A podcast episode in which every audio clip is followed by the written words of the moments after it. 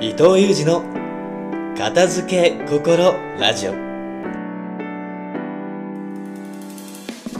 この番組では空間心理カウンセラー伊藤裕二が毎朝心すっきり気持ちよく一日を始められるワンポイントエッセンスをお届けしていきます。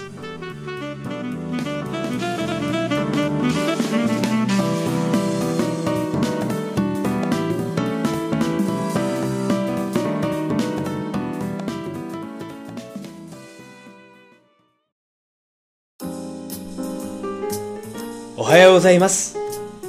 空間心理カウンセラーの伊藤裕二です。今日もすっきり気持ちよく朝をスタートする片付け心ラジオがスタートしました。今日もリスナーの皆様からいただいたご感想をもとにして言葉ではなく背中で語るというテーマでラジオをお届けしていきます。それでは早速ご感想から。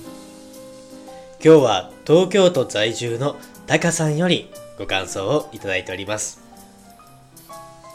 伊藤先生2日にわたり私の感想をメルマガに掲載していただきとても感激しております。本当に感謝です。そして言葉を超える行動を。本当にそうですね。思いと行動が合致しないから悶々としてしまうのでしょうね。人にも物にも愛情を注ぐからこその行動を心がけます。私も子供ができてから本当の意味で変われました。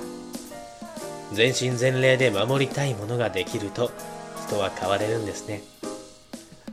私はまだまだですが伊藤先生のメルマガを熟読しせっかくいただいた人生自分のためにも子供にとっても良い未来が開けるように頑張ります。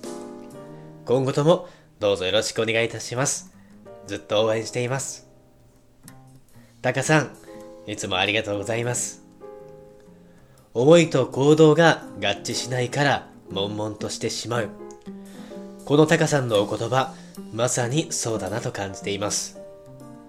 想像の自分と現実の自分とのギャップ。この隙間をいかに埋めていけるかが自己成長には重要なポイント。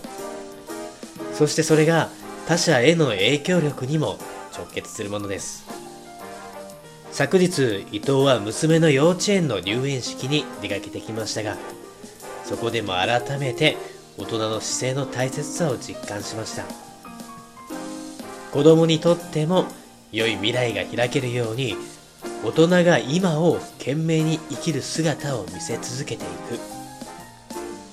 言葉で正しさを伝えるよりも行動であり方を見せることがいかに子供の成長には欠かせないことであるのかを園長先生の言葉で感じることができました。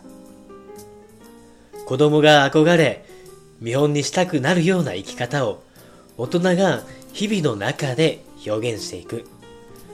これからの時代は何になるのかを示すよりもどう生きるのかを示していく方が大切かもしれません。伊藤はどんな生き方を子供たちに示してあげられるのだろう。そんなことを改めて考えさせられた昨日でした。自分の生き様を日々問い続けていくことを大切にして。それでは今日のラジオはここまで。またラジオを聴いてのご感想なども随時募集しておりますので、ぜひ感じたことがあれば、伊藤へメッセージをいただければと思います。